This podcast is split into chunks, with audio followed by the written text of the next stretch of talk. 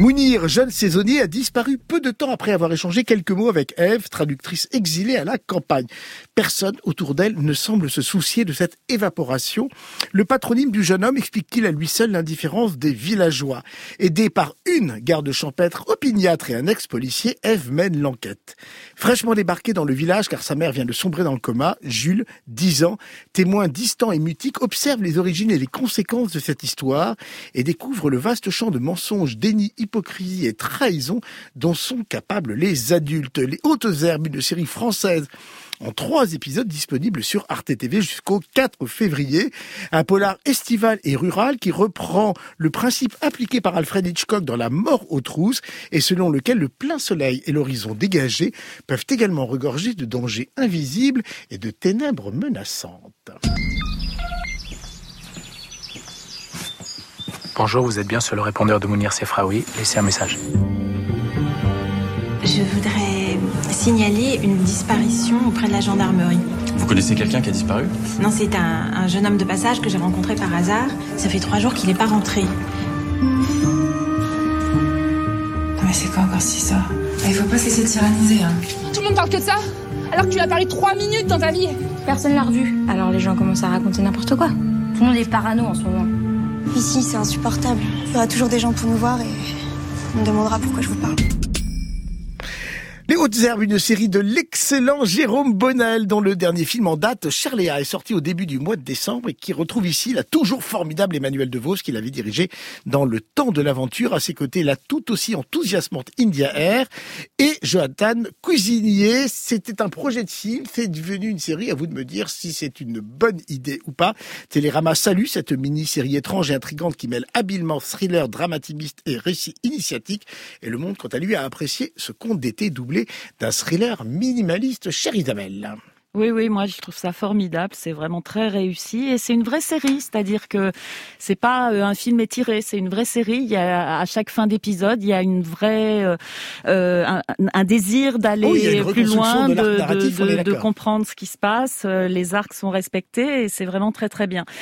Et c'est très très bien écrit avec cette délicatesse qu'on aime chez, chez Bonnel, en tout cas que moi j'aime euh, dans son cinéma, et euh, avec tous ces petits détails qui évoquent mine de rien les sentiments, la peur, l'amour, euh, le désarroi, euh, et ça fait avancer le récit sans forcer, sans appuyer jamais, et la mise en scène prend son temps, mais sans nous ennuyer jamais non plus, et c'est ce sens du rythme lent, cette science du passage d'un personnage à l'autre, cette langueur mais jamais monotone, qui dans la contemplation des, des des hommes, pas préparés non plus, dans la préparation des hommes qui se débattent euh, avec euh, avec leurs démons ou avec ceux des autres, et aussi dans la contemplation de la nature qui s'ébroue sous un soleil de plomb. On est au mois d'août dans un petit village de Touraine, euh, voilà.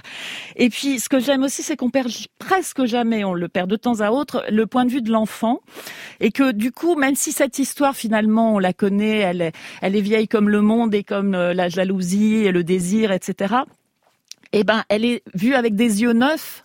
Et du coup, la mise en scène nous entraîne dans cet œil-là, et du coup, on est nous aussi dans un œil neuf vis-à-vis de cette histoire. Quoi.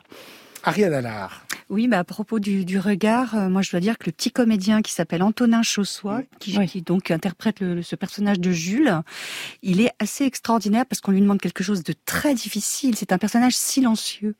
Donc en fait tout passe à travers son regard et, la, la série s'appelle les hautes herbes. Elle aurait, elle aurait pu s'appeler les yeux noirs ou les grands yeux noirs parce qu'on ne voit que ça. Moi ça m'a beaucoup touchée parce qu'il quand même il est confronté en fait bah, à quoi Au mensonge des adultes Mmh.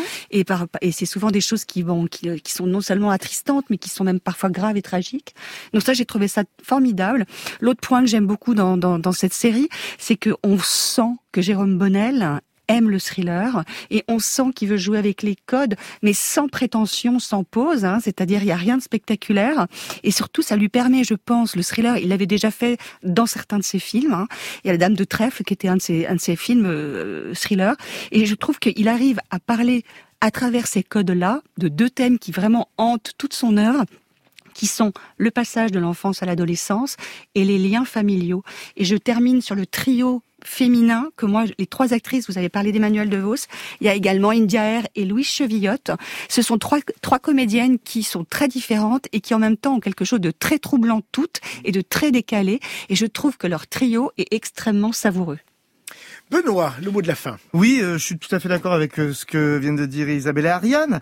Euh, à, à, l'exception près que vu la diffusion des trois épisodes en enfilade, franchement, pour moi, c'est plus un grand et beau film, plus qu'une série. J'ai pas vraiment vu la mécanique. Ça, ça, avance comme dans un bon film de thriller qui avance bien.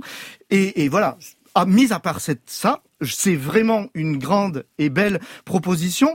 Euh, et c'est presque dommage du coup que ce ne soit pas une série parce qu'il y a tellement de choses qui sont évoquées juste en décor, qui sont là et présents ici et là. Euh, un, mouvement de gilets jaunes entre euh, entre guillemets, toute une campagne rurale qu'on voit peu, traitée assez rarement comme celle-là, et un monde, une société en fait qu'on voit peu, qu'elle aurait mérité une série plus longue pour justement aller plus loin encore, tellement c'est bien fait et bien écrit. Allez, à l'exception de cette petite réserve de Benoît, on vous conseille de vous rouler et de vous dissimuler dans les hautes herbes sur Arte TV.